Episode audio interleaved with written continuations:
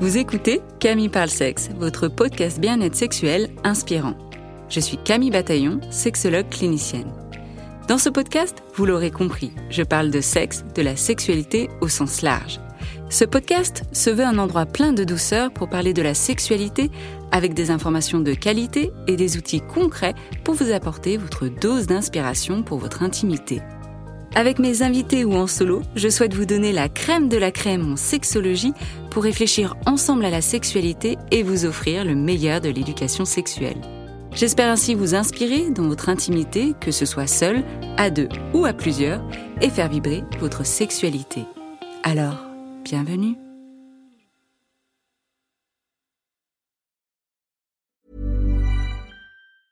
Hiring for your small business? If you're not looking for professionals on LinkedIn, you're looking in the wrong place. That's like looking for your car keys in a fish tank.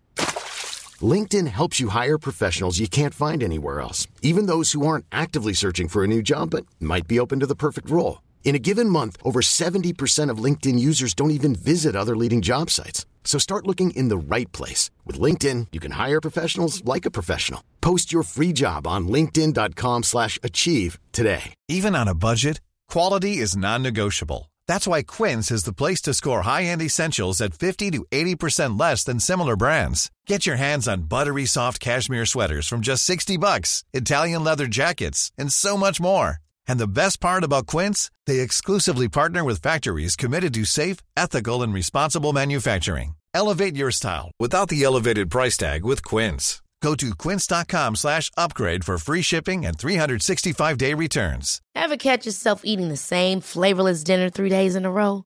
Dreaming of something better? Well, HelloFresh is your guilt-free dream come true, baby. It's me, Kiki Palmer. Let's wake up those taste buds with hot, juicy pecan-crusted chicken or garlic butter shrimp scampi. Mm. Hello Fresh. Stop dreaming of all the delicious possibilities and dig in at HelloFresh.com. Let's get this dinner party started.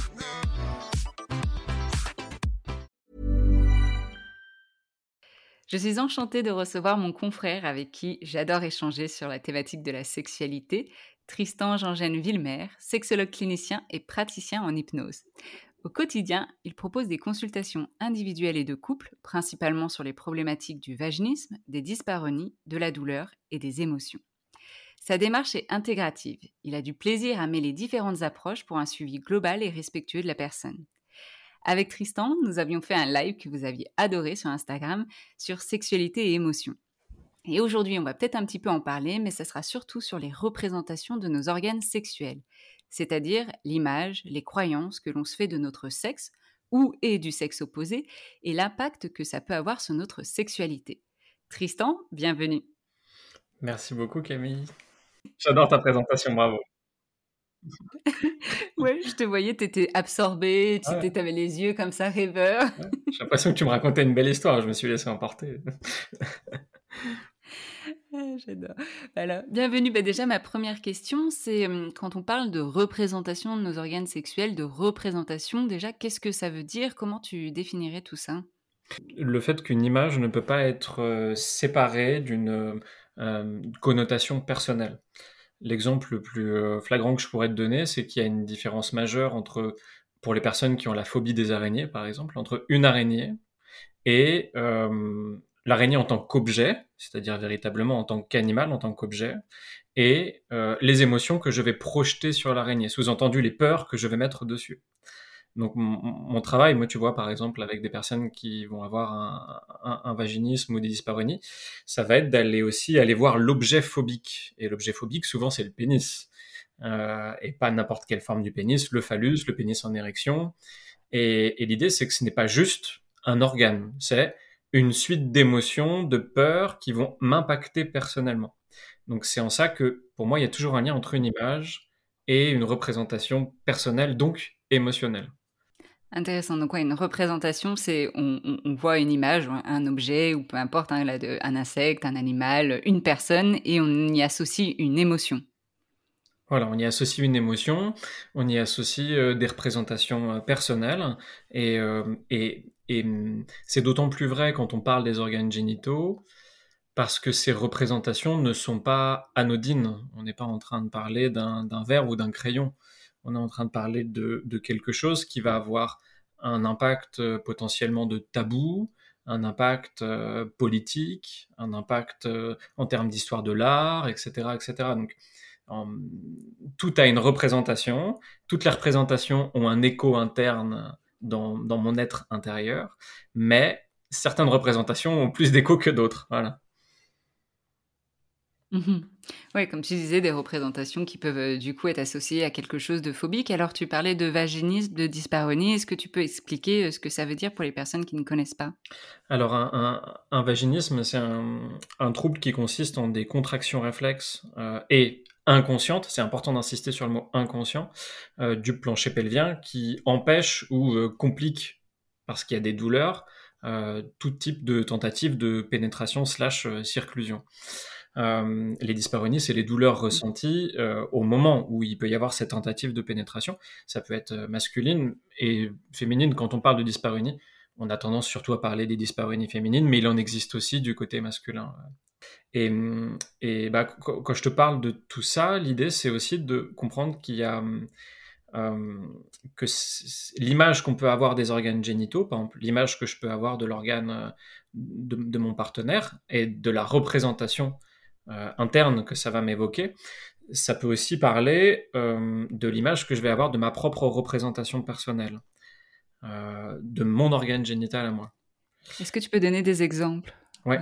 je, je, je, faisais un tour sur ton site il n'y a pas très longtemps et, tu parlais de l'exemple du tiens, je, je, vois ma vulve dans mon miroir, l'exercice assez connu qui consiste à, à, à s'accroupir devant un miroir, essayer un peu de, de se mater pour voir un petit peu bah, comment on est fait de, cette partie-là de notre corps. Quoi. Euh, eh bien, parfois, on se dit, waouh, j'imaginais pas ça. Tu vois, sous-entendu, ce n'est pas la représentation que j'avais. Ou alors, au contraire, euh, je peux la voir et avoir une émotion désagréable du genre, oh, qu'est-ce que c'est moche. Ou au contraire, avoir une émotion agréable du genre, bon, en fait, c'est plutôt sympa. Ou je peux avoir une émotion qui va me dégager de l'excitation du genre, eh, en fait, je suis sexy, tu vois? Donc ça, ça, ça peut être, euh, euh, voilà, ça c'est la représentation interne. La représentation interne, ça nous parle de l'image qu'on a de soi-même, l'image que la société nous renvoie aussi. Euh, le problème, c'est que les images sociales sont, genrées et elles sont, politisées, donc elles sont pas pareilles quand on est un mec ou une femme. En tout cas, comme on est identifié comme tel. Et puis, ça peut aller de, donc, de la simple image de soi jusqu'à la dysmorphophobie. La dysmorphophobie, c'est le fait de se percevoir pas tel qu'on est. Par exemple, je sais pas, je pourrais euh, euh, prendre en exemple quelqu'un qui souffrirait d'un trouble du comportement alimentaire, qui serait excessivement maigre et qui se percevrait comme étant euh, grosse en face du miroir. Alors que factuellement, la personne a que la peau sur les os, si je puis dire. donc ça, c'est une dysmorphophobie. Et il y a des dysmorphophobies assez, assez communes, notamment chez les garçons, où on peut se poser la question du euh, mon sexe est trop petit, euh, mon sexe n'a pas la taille qu'il faut, mon sexe n'a pas la forme qu'il faut, parce que l'image sociale qu'on nous vend, notamment dans le porno, ce sont des sexes gigantesques et très puissants. Quoi. Ouais, donc là, c'est vraiment la représentation qu'on se fait. On se dit, en fait, un pénis dans ma représentation interne doit être gros parce que c'est ce que je vois, doit être gros, doit être fort, puissant, en érection. Euh, c'est la représentation que j'en ai quand je regarde des films porno. Euh, c'est la représentation qu'on me, qu'on me dit, qu'on m'inculque. Et donc, du coup, quand je ne suis pas là-dedans, bah, ça, vient chambouler un petit peu aussi, mmh. effectivement, l'image euh, de cette définition-là, de, ce qui est un pénis ou nos organes. Et là, pour revenir aussi sur euh, l'exercice du miroir qui est... Euh, bah là, je parle pour la vulve, puisque j'avais fait cet exercice-là moi-même, de regarder sa vulve dans un miroir. Et la première fois que je l'ai fait, effectivement, l'émotion qui est rattachée, c'était de la peur et qu'est-ce que c'est que ça, quoi? Une sorte mmh. de waouh, je découvre quelque chose pour la première fois et ça, et ça m'effraie. Ce qui est intéressant par rapport à, ton, ton, témoignage, tu vois, c'est qu'il y a, il y a cet euh, objet euh, neutre, euh, un, organe, une partie de ton corps, qui peut être tout aussi neutre qu'un nez, qu'une oreille, qu'une bouche. mais tu vas y plaquer des émotions, et tu vas y plaquer des émotions potentiellement parce que c'est la première fois que tu vois ça aussi bien, potentiellement aussi parce que socialement, on n'a pas ou peu de représentation d'organes euh, génitaux. euh, dit féminin depuis euh, la sédentarisation. Il y a, une fracture dans, l'histoire de l'art à partir de la, à partir de la sédentarisation. que ce qui est surtout représenté, c'est dans l'histoire de l'art, ça va être des pénis, rarement des pénis en érection, sauf à des fins magico-rituelles, si je peux dire. Rarement des testicules, par exemple, surtout des pénis. tu vois, et en fait, tout ça, ça va avoir un impact sur la manière dont on vit nos organes génitaux. Et donc, toi, ce que tu as réussi à faire, et ce que je trouve génial, c'est que tu as réussi à passer du corps objet, euh, cette vulve est extérieure à moi et je ressens des émotions par rapport à ça, jusqu'au corps sujet, où tu t'es dit, c'est une partie de moi, ce sont des émotions, voire même, pourquoi pas, je peux en jouir. Et là, tu te sujettises. Et là, tu as un pouvoir quand tu fais ça.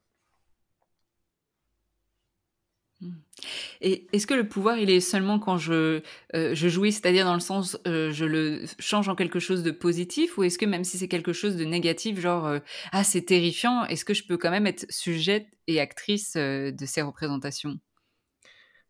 Je pense qu'on est toujours acteur ou actrice des, des représentations qu'on a de nous, et que c'est tout l'intérêt d'un suivi thérapeutique, c'est qu'on peut aussi agir sur ces représentations et que le monde est aussi la perception qu'on en a. Euh, les autres sont la perception qu'on en a. Donc si on modifie cette perception, on modifie notre manière d'aborder le monde. Donc si je modifie l'image que j'ai de moi, je, me modifie moi. Et je modifie jusqu'à parfois ma capacité à, jouir, tu vois, euh, ma capacité à vraiment aller vers une jouissance, vraiment euh, une sorte d'extase, d'épanouissement personnel, donc euh, il y a effectivement une sorte d'empowerment extrêmement fort dans, dans l'acte de jouissance.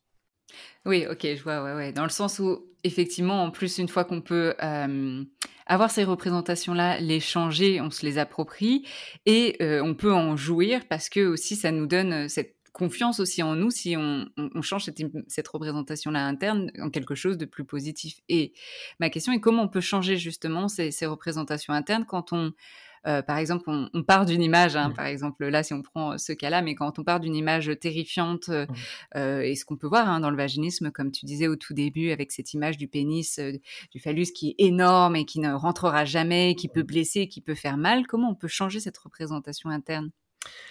La toute première chose, c'est d'en prendre conscience déjà. Prendre conscience de son système de croyance et de son système de représentation. Euh, par exemple, moi, je le répète plusieurs fois par semaine, mais j'essaye de, de faire comprendre que euh, la représentation sociale, donc celle qu'on nous impose, euh, elle est dirigée, elle est politisée. Aussi, le fait que, je pense que c'est la base de la base de la base, faire comprendre que la sexualité, elle est culturelle, elle n'est pas naturelle. Si elle n'est pas naturelle, elle est culturelle au même titre que euh, euh, c'est normal pour un être humain de, manger, d'accord, mais de comment on mange, comment on cuisine, ça c'est culturel. Bah, comment on a un rapport sexuel, comment on aborde ses organes génitaux, ça c'est culturel aussi. Donc si c'est culturel, c'est politique. Si c'est culturel, c'est qu'il est question de la responsabilité euh, parentale, de l'éducation nationale, de la société, des films, du porno. Et là, ça donne des images qui sont des images qui sont pas anodines. Ces images-là sont pas neutres. Euh, c'est des images qui sont très dirigées. Euh, le pénis est présenté comme étant une machine-outil. Moi, c'est comme ça que je le définis. Le, pénis machine-outil, tu vois. C'est-à-dire que le pénis est fait pour bander. Il est fait pour euh, durer longtemps et éjaculer à la fin, à un certain moment, d'une certaine manière.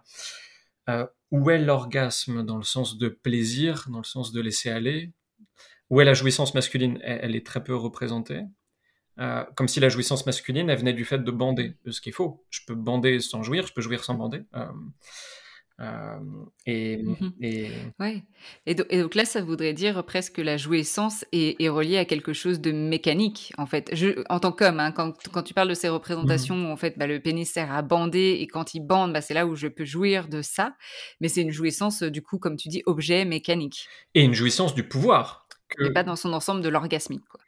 Exactement, c'est-à-dire euh, que, que, c'est une, une jouissance de ma capacité à bander. Donc si je n'ai pas cette capacité à bander, je, je suis socialement pas considéré comme étant un homme. C'est un peu la critique que, qu'on, pourrait me faire parfois, avec tu sais, le, fameux mot qui consiste à dire que tu es impuissant, ce qui est, ce qui est terrible. Euh, tu vois, là aujourd'hui on réfléchit à l'impact des mots. Le mot impuissance, il est il fait mal, hein, voilà, et il est douloureux. et, c'est un peu ce que j'aurais à, à, reprocher à, une vision du sexe ou de la sexologie qui serait que technique, tu vois, dans lequel on ne pourrait pas mettre euh, la place des émotions, la place de la question philosophique du pourquoi on fait les choses, etc. C'est qu'en fait, à la fin, on a, on a des techniques robotisées du sexe. Et on a des pénis qui bandent, et puis on a des, vagins qui sont censés être lubrifiés et ouverts, et c'est censé aller de soi. Euh, et c'est là où moi, ça me pose problème et ça se comprend parce que en plus dans le début de la sexologie et encore un peu et encore beaucoup aujourd'hui, on est dans une sexualité fonctionnelle. On parle de la fonction sexuelle et des dysfonctions sexuelles. Le métier de sexologue se base, et s'est basé pendant longtemps, sur les dysfonctions sexuelles, les troubles érectiles, le trouble mmh. de la libido, les troubles de l'orgasme, une fonction et, pas forcément, comme tu disais, sur quelque chose sur euh, euh, bah, qu'est-ce que déjà l'orgasme euh, Et on essaye de le, mmh, d'en donner une définition scientifique mmh. qu'on peut mesurer, qu'on peut quantifier. Mais en fait, et, et c'est là où j'adore nos échanges, c'est parce que pour nous, l'orgasme va bien au-delà et n'a pas une définition comme ça mesurable en fait. Mmh.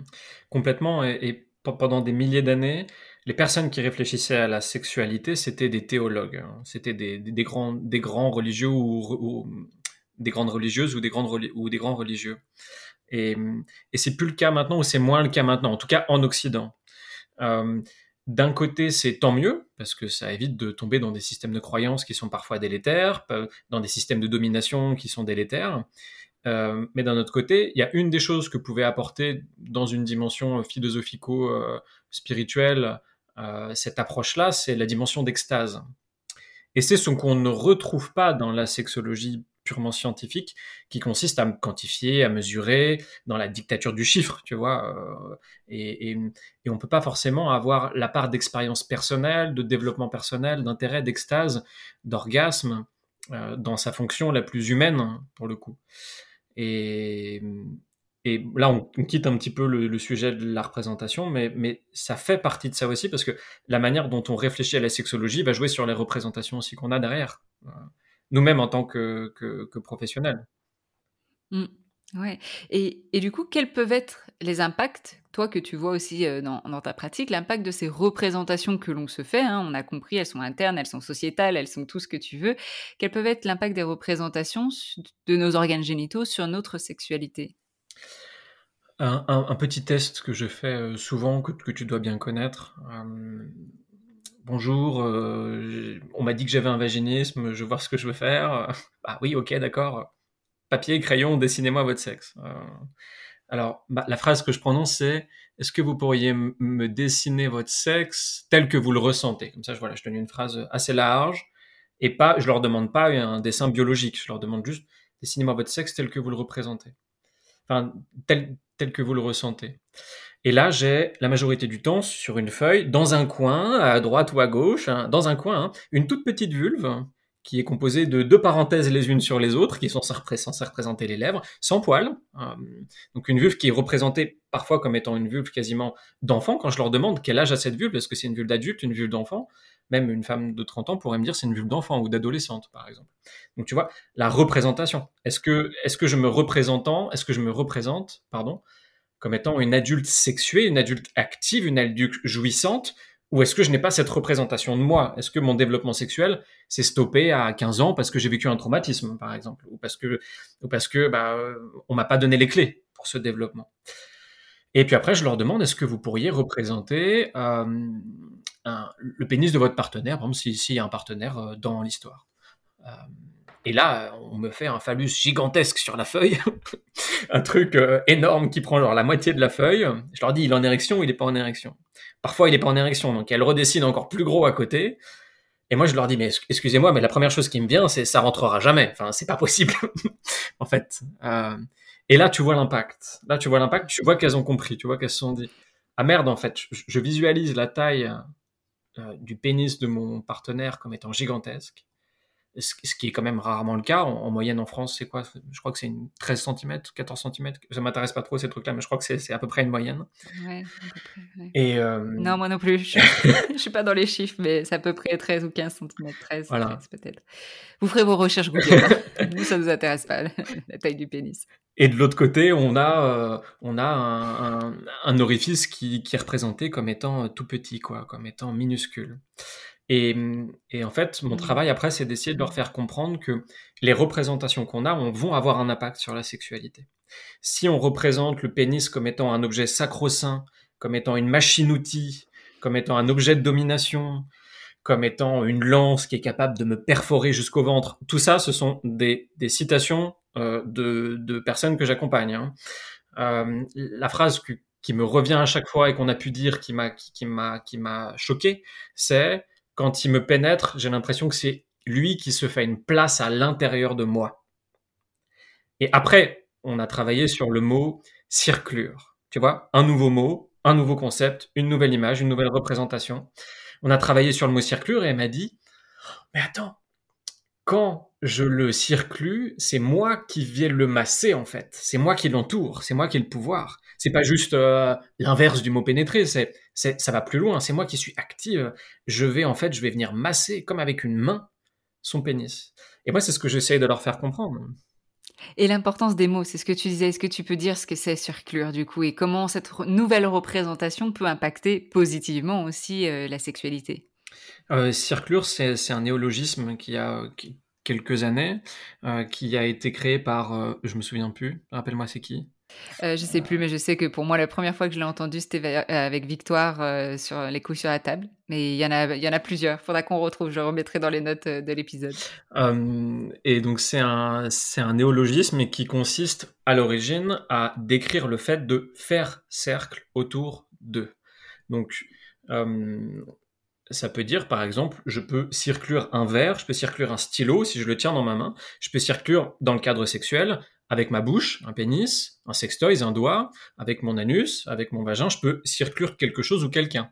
Donc c'est l'acte de faire cercle autour d'eux à partir, euh, en l'occurrence, d'un orifice dans le cadre sexuel, par exemple. D'englober, alors là, je suis en train de regarder du coup, parce que j'avais fait un post euh, euh, là-dessus, et j'essaye de retrouver justement la définition, parce que j'avais expliqué, voilà, circlusion. Et je peux dire, tata, ouais, bah, sur les, dans le livre les, ouais, les couilles sur la table de Victoire Tu Lyon, elle en parlait, mais c'est l'auteur Benny Adamsnack qui est chercheuse sur les questions politiques queer, qui a notamment euh, réfléchi à un terme plus positif, inclusif et dynamique pour remplacer le mot pénétration. Et donc c'est en 2016 que circlusion a fait son apparition avec son verbe circlure. Mmh, mmh. Nous savons tout.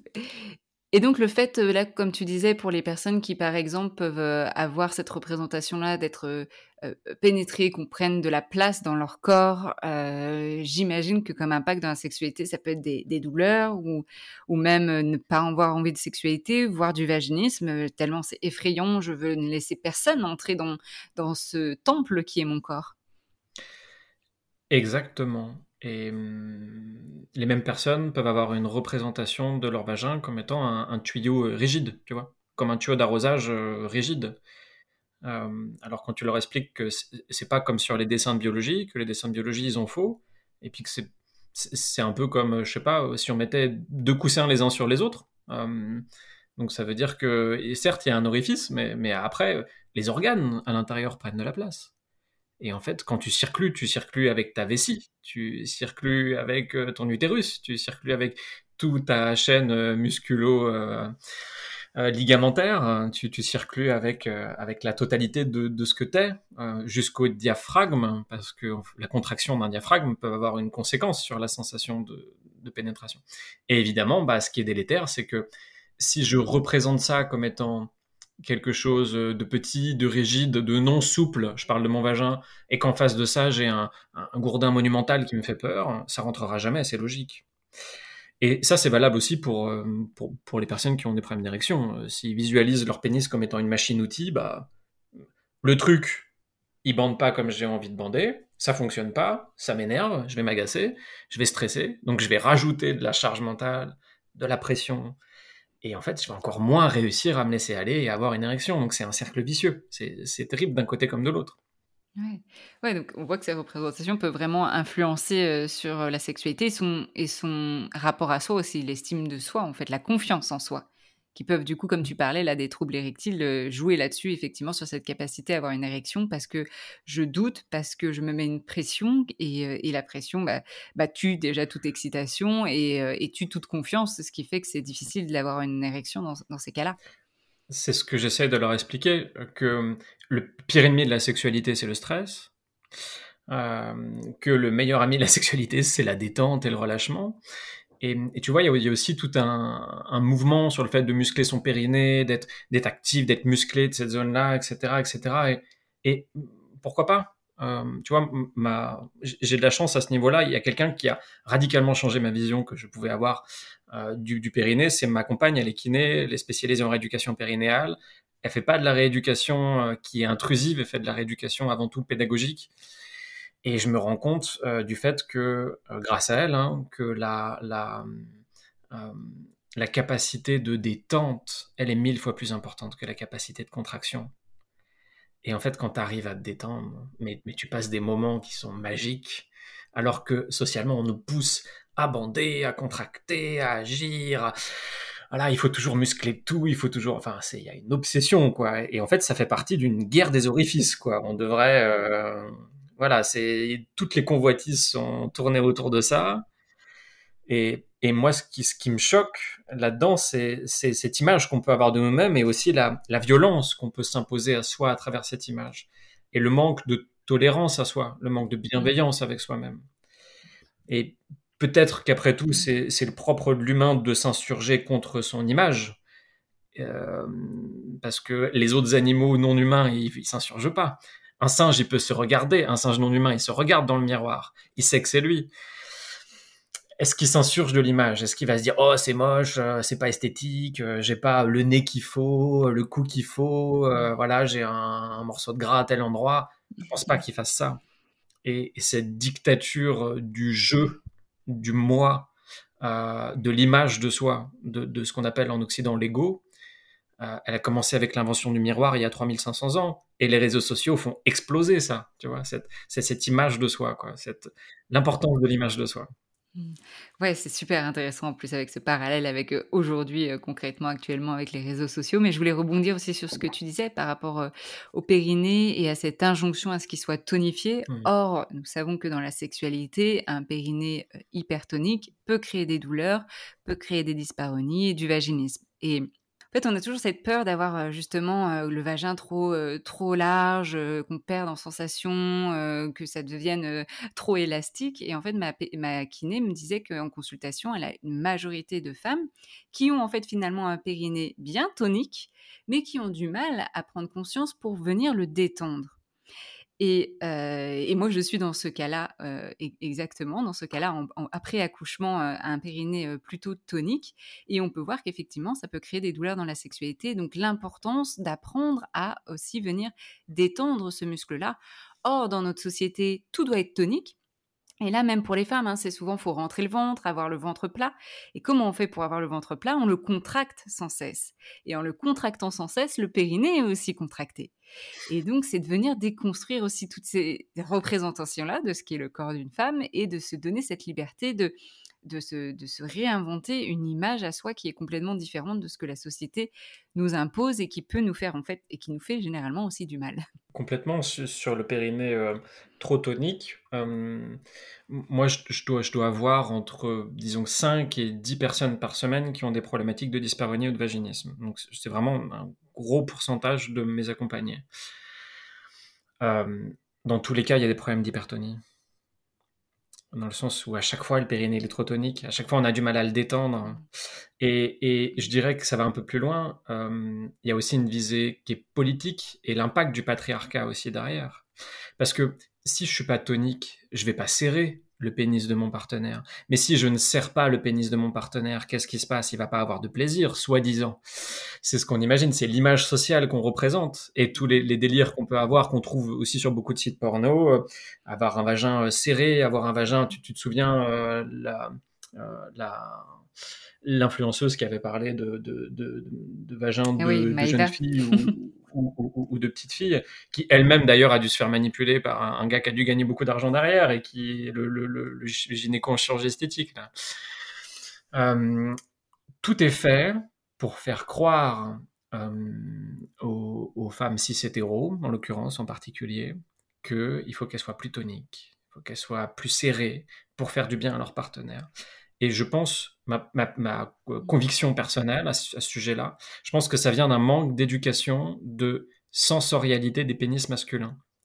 Parce qu'en fait, les mecs se masturbent toujours de la même façon depuis qu'ils sont gamins, tu vois. Quand à 10, 12, 13, 14 ans, quand tu commences à te masturber, tu te masturbes avec ta main. Et masturber un pénis avec sa main, c'est plutôt simple. Tu fais des allers-retours, tu serres.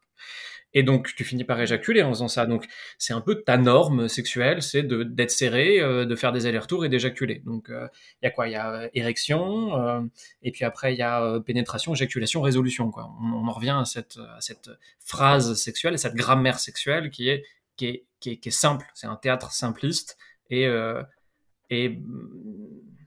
politiquement dangereux aussi derrière. parce que ça ça pose la question de la domination euh, masculine. Et, de l'autre côté, euh, on va avoir des personnes qui vont se dire bon, moi, il faut que je sois serré, il faut que je sois étroite, il faut que je sois, surtout en post-accouchement, par exemple, le fameux point du mari, etc. Enfin, tout est fait pour nous faire croire que plus c'est serré, mieux c'est. Et, et c'est faux parce qu'un mec qui apprend à se détendre, qui apprend à ne rien faire dans la sexualité, à ne pas être dans le faire, qui apprend à être dans le laisser aller, qui arrête de, de bouger, de, de, bouger ses fesses, de pénétrer, de machin, juste il arrête quoi. Je sais pas, limite euh, si c'est consenti, on l'attache, on lui met une culotte dans la bouche et puis il arrête de bouger. Mais voilà, tu, tu, m'as compris le principe, c'est vraiment euh, voilà, on, se détend, on se relâche. Quoi. Consenti, on a bien dit. Hein. Consenti. euh, à ce moment-là, cet homme pourra ressentir des sensations et atteindre l'orgasme et arrêter d'être dans atteindre une jouissance et arrêter dans, ton, dans le pénis machine-outil. Et à l'inverse, de l'autre côté du miroir, tu vas avoir euh, euh, des, des, petites filles qui se masturbent avec une masturbation extérieure, euh, clitoridienne, des jeunes ados qui se masturbent de plus en plus avec une masturbation clitoridienne. Le clitoris, c'est le pénis, c'est la même chose, hein, un pénis, c'est un clitoris. Donc en fait, on, on, masturbe le même organe, chacun de notre côté. Moi, je, je masturbe mon pénis, moi, je masturbe mon clitoris. Et puis, à, je sais pas, 17, 18, 19 ans, je me retrouve sur le dos, euh, euh, alors que j'ai l'habitude de masturber sur le ventre, par exemple. Je me retrouve sur le dos, les jambes écartées, avec un pénis à l'intérieur de mon vagin, et je devrais avoir du plaisir. C'est quoi ce délire? À quel moment on peut penser qu'on va avoir du plaisir juste parce qu'on est pénétré, tu vois? Ça, c'est l'image sociale qu'on nous donne. Ouais. Oui, c'est ça, c'est une représentation de ce que doit être la sexualité, dans comment on doit faire sexualité. Et, c'est super intéressant, même comme tu disais, pour, euh, pour, pour les hommes. Et, et, je voulais euh, revenir euh, sur ce que tu disais aussi, qui était super intéressant, cette injonction aux femmes d'être toniques, parce que tonique égale plaisir, plaisir masculin, hein, pour faire plaisir aux partenaires. Et du coup, en faisant là, si je parle bien de l'injonction d'être tonique, hein. en faisant du bien à son partenaire, c'est au, détriment de son plaisir à soi, parce qu'on a vu qu'en étant trop tonique, on peut créer effectivement pour euh, les femmes des douleurs. Et donc, ok, on a peut-être un, périnée tonique, un vagin euh, étroit comme, comme, comme les hommes aiment, et qui peuvent peut-être leur faire du bien, ça dépend, mais du coup, au détriment des femmes. Et finalement, au détriment de la sexualité du couple. Et c'est pour ça que parfois, ça peut créer limite des, des disparonies de friction. Moi, j'ai certains accompagnés ou certaines accompagnées qui, vont, euh, dans le cadre de leur relation sexuelle, avoir des disparonies qui sont dues à une trop forte contraction volontaire. Je ne parle pas d'une contraction inconsciente, hein, volontaire pour serrer le pénis. Et en fait, à la fin, bah, euh, si, si, ça dure longtemps et que c'est serré, ça crée des frictions et euh, ça crée des, moi, ce que j'appelle des disparonies de friction. Donc, c'est vraiment manque de lubrification, trop grande friction, trop grande tonicité. Les organes n'ont pas la place de se laisser aller, n'ont pas la place de s'écouter, de s'entendre, de tu vois, de se, caresser, de ce machin. Non, ça frotte euh, comme une boîte d'allumettes, quoi. Tu vois, enfin, on a l'impression que ce serait comme une allumette, quoi. Ça frotte et ça fait de l'effet quand ça frotte. Ouais, ça brûle, quoi. Mm. ça brûle, c'est ça, ça brûle. Ouais, ouais. Ouais. Là, je connaissais pas le terme euh, disparonie euh, de friction. Et du coup, s'il y a des personnes qui écoutent et qui se retrouvent là-dedans, hein, qui réalisent, ah oui, en fait, c'est ce que je fais dans ma sexualité, quels peuvent être les, les, conseils pour euh, justement arriver à, se détendre et finalement en profiter peut-être d'une manière différente? Première chose, je pense qu'on sera d'accord, toi et moi, là-dessus. Enfin, je veux pas parler en ton nom, tu me diras ce que tu en penses, mais bah, la première de toutes les choses, c'est que chacun est responsable de son plaisir. Donc, c'est pas moi qui fais du bien à mon partenaire avec ma super technique magique. C'est mon partenaire qui est dans une disposition psycho-émotionnelle suffisante pour avoir du plaisir. déjà, ça, c'est important de bien l'intégrer. bien intégrer aussi les, les représentations. de bien intégrer les représentations dont, dont, on a parlé, c'est-à-dire que un, pénis, c'est rien d'autre qu'une éponge remplie de sang. Arrêter d'en faire un truc magique euh, hyper puissant. Euh. Enfin, regarde la représentation mythologique, Osiris, Priap, etc. Enfin, c'est des, représentations même pornographiques. Quoi. Le, pénis, il est dur, il est puissant. ça fait des milliers d'années que c'est comme ça, on peut peut-être euh, se calmer un peu là-dessus. Donc le pénis, c'est une éponge remplie de sang. Un pénis, c'est quelque chose de fragile. Comprendre ça. Un pénis, c'est fragile. Je tire dessus, je peux faire une rupture du frein. Si euh, je le plie dans un sens, euh, je peux faire un hématome interne. Si euh, je fais trop de friction, je peux créer des dyspareunies. Enfin, c'est fragile un pénis. Et de l'autre côté, on va avoir un, un, périnée, on va avoir une, une, un vagin, on va avoir une vulve qui est capable de, de merveilles orgasmiques. Et l'idée, ça va être de changer aussi cette représentation-là en se disant, tiens, euh, mon, périnée, euh, en tout cas dans le cas des, femmes euh, cis, il est biologiquement fait pour faire passer un bébé. Et les hormones qu'on a lors de l'accouchement, comme tu l'as déjà pu le dire plein de fois, c'est les mêmes que dans le cadre de la rapport sexuel. Donc, plus on se détend, plus ça se passe. Voilà. Donc, ce que j'aurais à dire d'une manière simple et courte, ça serait, bah, on se relâche, on se détend, on arrête de mettre des enjeux euh, monumentaux dans la sexualité. C'est censé faire plaisir, c'est pas censé être quelque chose qui est de l'ordre de l'injonction. Si ça fait mal, c'est que c'est mal fait. Donc, on se relâche, on se relâche, on se relâche, on se fout la paix, on fout la paix à son partenaire. La priorité, c'est de passer un bon moment. C'est ça. Ah, je sais pas, toi, qu'est-ce que tu aurais quelque chose à, rajouter là-dessus? Est-ce que tu aurais mm. quelque chose à apporter? Par rapport à ça, euh, par rapport aux disparonies de friction, juste pour reprendre ça, bah, effectivement déjà de de prendre conscience de ça, qu'en fait on a le périnée, euh, consciemment alors ça généralement comme on le fait consciemment, on a conscience de ce périnée-là, mais de se dire: «Est-ce que là ça si tiens, si j'apprends à le relâcher, est-ce que moi ça peut me faire du plaisir aussi?» et que c'est OK si ça peut prendre un peu de temps avant de ressentir des sensations puisqu'on a été on s'est habitué à avoir, cet acte sexuel pénétratif en étant contracté. Donc, on l'associe à du plaisir si jamais, euh, voilà, c'est le cas. Et du coup, quand on va le faire euh, plutôt en mode relâché, détendu, bah, au début, on peut se dire, ouais, non, mais là, je sens plus rien et je commence à paniquer et en fait, j'ai perdu mes sensations. Et donc, c'est tout un travail aussi sur eh, les sensations pour arriver, elles peuvent prendre du temps. Euh, ça va être de l'exploration, ça va être effectivement de mettre du lubrifiant si ça commence à, brûler aussi. je voulais revenir aussi sur le pénis où tu parlais de pénis fragile. Alors fragile, euh, du coup, je, je, crispais un petit peu, mais, mais, mais tu as raison, mais je rajouterais quand même sensible aussi, pénis sensible, parce que les hommes aussi vont dire non mais moi, si on fait pas des, si on met pas de la pression, si ça va pas vite, je ne sens rien. Euh, mon pénis, c'est comme s'il n'était pas attaché à une émotion non plus, euh, alors qu'il peut être sensible et du coup sensoriel et du coup être réceptif à toutes sortes de pression et de stimulation. Et comme tu disais, les hommes ont besoin aussi d'explorer d'autres manières euh, d'accueillir les sensations. L'éducation sensorielle commence quand on est bébé, commence quand on est enfant. Euh, plus on empêche un, enfant de se toucher, d'expérimenter différentes sensations, et plus ça fera un adulte qui aura des problèmes de sensibilité. Euh, la peau est un organe qui s'éduque, et des sensibilités, neurologiquement, ça a un impact, et il va y avoir plein de sensibilités différentes.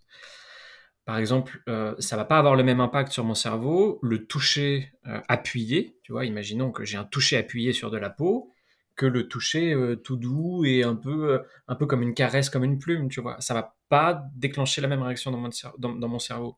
Donc si j'éduque mon pénis, mon gland, mes testicules, mon bassin à faire toujours la même chose d'une manière mécanique répétitive, bah, je vais pas avoir la même euh, sensibilité que si je l'éduque de plein de manières différentes.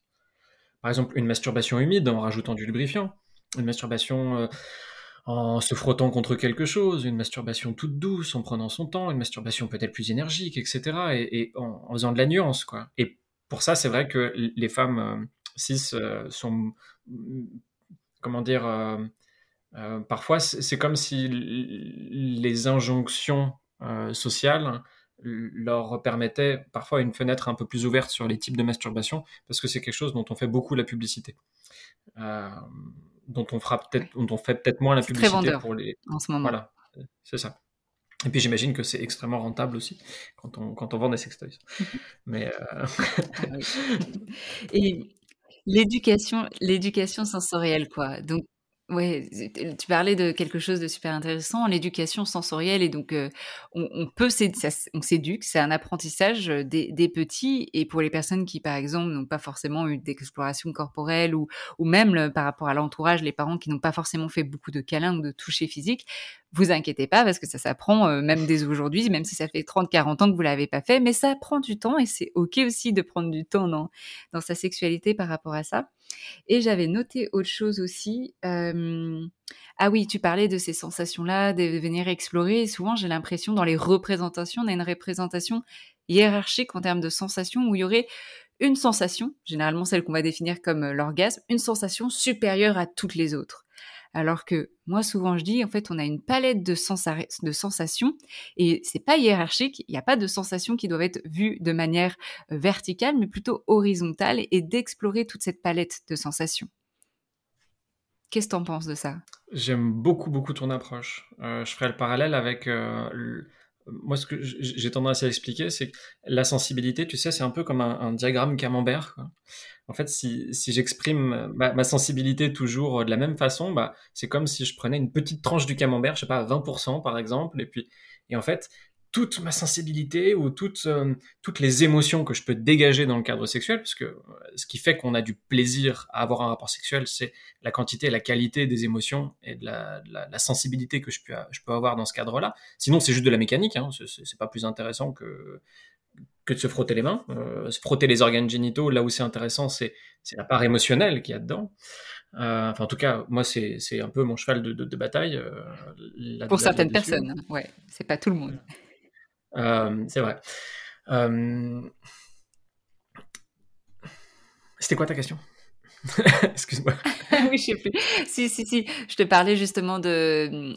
Plutôt que de hiérarchiser les sensations, est-ce qu'on peut les voir comme une palette d'outils et les explorer de manière horizontale sans se dire que je dois absolument atteindre une sensation pour que cette sensation-là soit, euh, pour, selon ma représentation, un orgasme?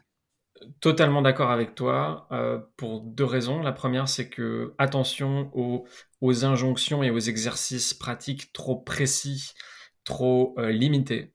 Parce que plus on vous donne des exercices trop précis, trop limités, avec des cadres hyper pointus, plus vous avez de chances d'échouer. Et quand vous échouez, qu'est-ce qui se passe? Vous avez une mauvaise image de vous. Donc, c'est pas ça qui va vous aider à aller mieux ou à, mieux jouir, si je peux dire, ou à avoir plus de plaisir de manière générale. Donc, euh, bienveillance, tolérance, cadre extrêmement souple et euh, exploration euh, la plus à votre rythme possible. Et puis le second point, c'est que effectivement, il n'y a, pas de raison qu'il y ait une sensation qui soit supérieure à une autre. Alors, on peut avoir un goût particulier pour une sensation. Je peux aimer qu'on me touche à tel endroit, peut-être un peu moins à tel endroit, mais, mais exactement. Tu, sais bien, en sexologie, on aime bien faire des comparaisons entre la sexualité et l'alimentation. Il y a des auteurs qui sont vraiment spécialisés là-dedans, genre Pasini, par exemple, qui a, beaucoup, beaucoup travaillé sur, dans Nourriture et Amour sur le lien entre la sexualité et l'alimentation. Vous allez éduquer votre palais, vous allez éduquer votre palais à la qualité euh, d'un vin, à la qualité euh, d'une alimentation particulière. Et même si c'est pas l'alimentation que vous avez eue quand vous étiez petit, peut-être que vous pouvez découvrir plein de types d'alimentation, plein de types de mets, plein de types de cuisine. Mais pour ça, il faut s'en donner les moyens. Il faut goûter, il faut tester, il faut, il faut avoir le loisir de se dire tiens, je connais pas, peut-être que j'aimerais goûter, tu vois? Et, ça, je pense que ça peut vraiment offrir une grande mmh. curiosité. Et plus on est curieux et bienveillant, parce que si on est curieux et, malveillant avec soi-même, c'est compliqué. Euh, donc si on est curieux et bienveillant avec soi-même, c'est mieux. Et plus on va pouvoir euh, augmenter un peu le, panel de ses sensibilités et, avoir euh, des, milliers d'occasions d'avoir beaucoup de plaisir dans chacune de toutes les choses du quotidien, et pas que dans la sexualité, dans vraiment toutes les choses du quotidien. Euh, je sais pas ce que tu en penses, mais pour moi, un sexologue, c'est quelqu'un qui s'occupe de la jouissance de manière générale, pas que avec des organes génitaux, quoi. C'est quelqu'un qui, qui, parle de c'est quoi votre rapport au plaisir, c'est quoi votre rapport à la jouissance dans votre vie tout court, pas que euh, sous la couette. Non, parce qu'en plus on voit l'impact que ça peut avoir sur les plein d'autres aspects de la vie. La sexualité, c'est des fois ça peut être une porte d'entrée et des fois c'est ce que je dis de travailler sur tous les autres aspects vont aussi aider par rapport à la sexualité et des fois de travailler sur la sexualité vont aider sur d'autres aspects euh, de sa vie euh, que la sexualité. J'aime bien ce que tu disais sur le goûter, goûter, euh, goûter à tout. et ça demande aussi du coup de... Parce que tu parlais de goûter, de prendre le temps. Et aujourd'hui, on est dans une société où tout va vite. Et donc, pour les personnes, c'est aussi du coup un apprentissage ou un désapprentissage. Mais non, un apprentissage. Et des fois, c'est pour ça que c'est important, intéressant d'avoir un accompagnement euh, euh, sexothérapeutique euh, pour apprendre en fait à justement qu'est-ce que la sexualité, à désapprendre le fait que tout doit aller vite, tout doit être dans la performance, tout doit être dans quelque chose de jouissif avec un goal, un objectif. Et parce que, tu vois, tout ce que tu disais de goûter, etc., moi, ça me parle, mais pour beaucoup, il y en a qui vont se dire, non, mais c'est pas ça la sexualité, ou qu'est-ce que c'est, enfin, c'est ennuyant si on fait ça, faut que ça aille vite, plus ça va vite, plus il y a des sensations, en fait. oui, comme on parlait tout à l'heure, de, je te disais, la, guerre des orifices, il y a un peu aussi la, dictature de la jouissance, quoi. Ça ferait partie un peu des petites punchlines qu'on peut avoir là-dessus. Et, et pour moi, c'est l'impact à la fois merveilleux et à la fois délétère de la psychologie positive. C'est-à-dire que la psychologie positive va poser la question du qu'est-ce qu'est-ce qu'il peut y avoir de positif à développer, ne pas s'intéresser qu'aux pathologies, qu'aux problématiques, s'intéresser aussi aux, choses qui vont bien. Mais la psychologie positive, passer dans le rouleau compresseur du néolibéralisme, euh, ça donne le fait qu'on vous fait croire que si jamais vous n'arrivez pas à faire quelque chose, c'est que vous n'avez pas assez travaillé. Si jamais vous n'arrivez pas à faire quelque chose, c'est que vous n'avez pas fourni assez d'efforts. Si jamais vous vous aimez pas, c'est que vous n'êtes pas regardé comme il faut. Et vous devez vous aimer à tout prix. Vous devez être euh, incroyable. Vous devez être merveilleux. Vous devez être unique. Vous devez jouir. Vous devez. Oh, putain, mais oh là là là là, moi ça me fait peur. ça veut dire que j'ai pas le droit de, de pleurer quand j'en ai envie, quoi. J'ai pas le droit de. En fait, c'est à l'inverse de la sexualité, enfin de l'érotisme, pas de la sexualité, de l'érotisme. Quoi. Donc vraiment, la, science et l'art du plaisir. C'est vraiment à l'inverse de l'érotisme. Et du fait de prendre le temps, tu vois, de, aussi de se, poser la question du pourquoi on fait les choses. Euh, comme on en avait déjà parlé tous les deux, est-ce que je fais ce que je fais parce que j'en ai envie ou est-ce que je le fais parce qu'on m'a dit que je devais le faire? Ça c'est la question essentielle que je pose aux personnes que j'accompagne qui vont avoir un vaginisme ou une dyspareunie. Vous voulez OK d'accord, euh, vous voulez euh, pratiquer une circlusion, oui bon d'accord OK, mais vous voulez le faire parce qu'on vous a dit de le faire, vous voulez le faire parce que lui il en a envie, vous voulez le faire parce que vous avez envie de le faire au plus profond de vous-même. Et moi je travaille pas si c'est juste lui qui a envie. Dans ce cas-là, c'est lui qui vient me voir en consultation parce que c'est lui qui a un problème. Bah oui, cette question en fait de, désir et d'où le, premier épisode de ce podcast qui est vraiment sur euh, le désir et comment euh, reconnaître son désir. Donc je vous invite à, l'écouter si justement en entendant les paroles de Tristan vous dites euh, oui mais enfin je sais pas vraiment ce que je veux ou je sais pas comment l'affirmer. écoutez l'épisode numéro un sur sur le désir. Tristan, est-ce qu'il y a autre chose? J'ai une, une, dernière question, la question phare de ce podcast, mais avant ça, est-ce qu'il y a quelque chose que tu veux ajouter par rapport aux représentations? Euh, oui, le, fait de comprendre que hum, toutes ces représentations, c'est l'image qu'on a de soi, c'est l'image qu'on a des autres, mais c'est pas la réalité. Euh, imago, fantasmos, euh, toutes ces origines gréco-latines nous font dire que ce sont des images, des fantasmes, des fantômes, sous-entendus. Ce n'est pas la réalité, ce n'est pas le concret. Le concret, c'est vos sensations. Le concret, c'est vos émotions. Le concret, c'est ce que vous ressentez dans votre chair en priorité. Et, même si je vais avoir euh, l'image d'un pénis euh, surpuissant, par exemple, bah, du moment que j'arrive à bander, ça va, mais quand, si un jour j'arrive pas à bander parce que je sais pas, j'ai un problème dans ma vie, j'arrive pas à bander, bah là, tout d'un coup, c'est le drame. Et dans ce cas-là, si jamais votre, image ne correspond pas à la réalité du terrain, ou si jamais l'image est trop dure ou euh, au contraire complètement idéalisée, il va y avoir de la souffrance. L'idéal, c'est que l'image qu'on puisse avoir de soi soit le plus proche possible de la réalité émotionnelle. Sous-entendu, l'amour de soi en priorité, avant l'image de soi. Donc, moins d'ego, moins d'image, plus de sensations, plus de plus de d'interoception. Donc interoception, c'est le fait de questionner les sensations à l'intérieur de son corps, plus de, de plus d'être et moins de faire quoi. Voilà, c'est le, le, mot de la fin, plus d'être et moins de faire peut-être. Ah oui, et puis c'est ce que je dis à la fin de, chaque intervention que je fais. Pardon, c'est ce que je dis à chaque à, la, à la fin de chaque intervention que je fais, c'est foutez-vous la paix. Voilà, foutez-vous la paix. Foutez-vous la paix, foutez-vous la paix. ça, sera peut-être la réponse à ma dernière question. Mais en tout cas, tu as super bien résumé euh, cet épisode. C'était euh, très clair, très concis. Euh, c'était super intéressant. Et donc, ma dernière question, c'est si les gens ne devaient retenir qu'une chose de la sexualité ou voire de l'éducation sexuelle, qu'est-ce que ce serait? Se foutre la paix? Ah. Comme la sexualité est politique et culturelle, et qu'elle vous est imposée par euh, la culture à laquelle on appartient, euh, par votre famille, par, euh, par la politique actuelle, par l'industrie du porno, eh bien, choisissez d'inventer la vôtre. Et en inventant la vôtre, vous allez pouvoir avoir une image, votre image à vous, qui correspond à vos besoins, à votre sexualité personnelle, et pas celle qu'on vous vend. Voilà, ça serait la fin. Ouais, merci, je rejoins tout à fait cette chose à retenir qui est vraiment la plus importante, en fait, de vous approprier, de vous, d'inventer la sexualité qui vous correspond aujourd'hui, aujourd'hui surtout le plus important. Tristan, merci beaucoup pour ces échanges. Euh, je mettrai dans les notes de l'épisode où est-ce que les personnes peuvent te retrouver pour te poser des questions, consulter avec toi. Euh, je te dis à très vite. À bientôt, Tristan. Merci beaucoup à toi. C'est toujours un plaisir de discuter avec toi. À bientôt.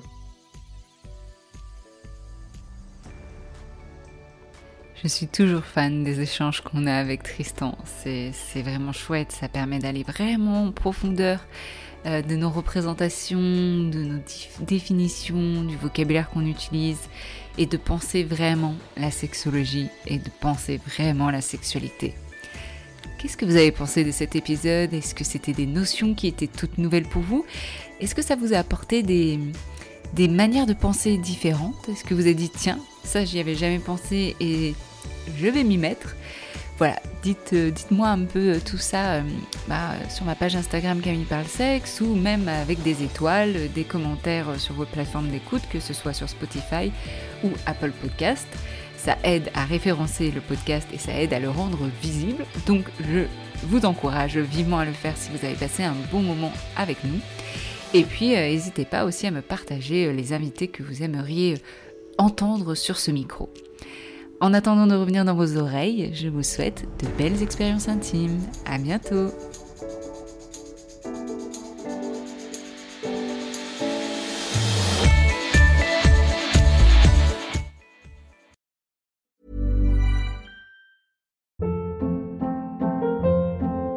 Hold up. What was that? Boring. No flavor. That was as bad as those leftovers you ate all week. Kiki Palmer here, and it's time to say hello to something fresh and guilt-free. Hello Fresh. Jazz up dinner with pecan-crusted chicken or garlic butter shrimp scampi. Now that's music to my mouth. Hello Fresh. Let's get this dinner party started. Discover all the delicious possibilities at hellofresh.com.